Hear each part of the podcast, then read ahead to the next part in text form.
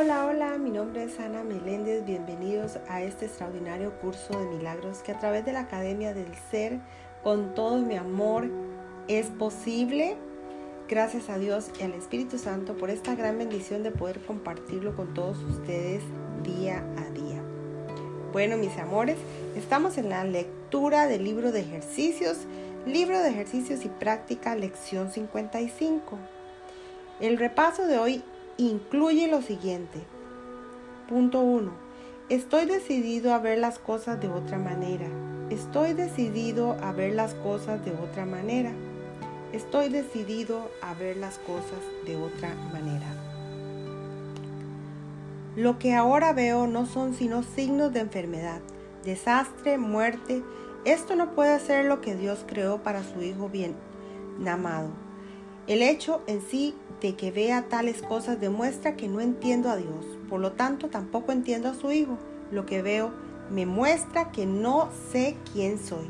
Estoy decidido a ver los testigos de la verdad en mí, en vez de aquellos que se muestran una ilusión de mí mismo. Punto 2. Lo que veo es una forma de venganza. Lo que veo es una forma de venganza.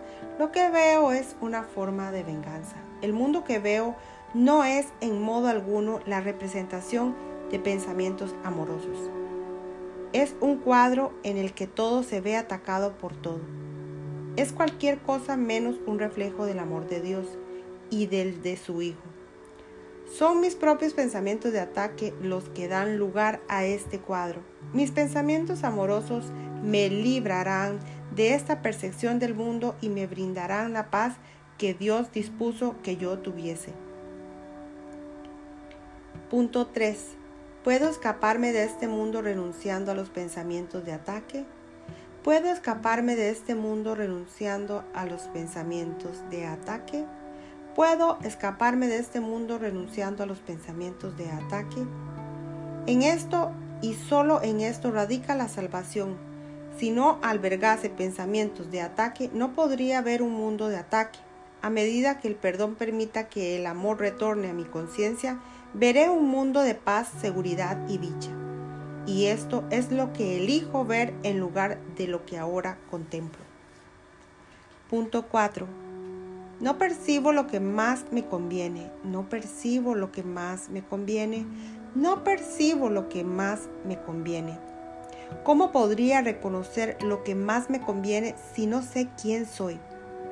Lo que creo que más me convendría no haría sino atarme aún más al mundo de las ilusiones.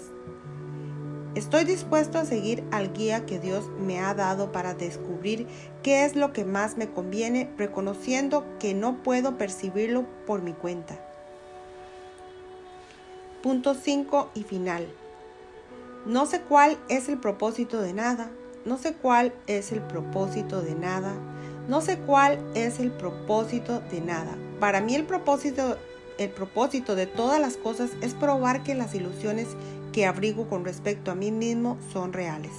Para eso es para lo que trato de usar a todo el mundo y todas las cosas. Para eso es para lo que creo que el mundo, para lo que creo que es el mundo.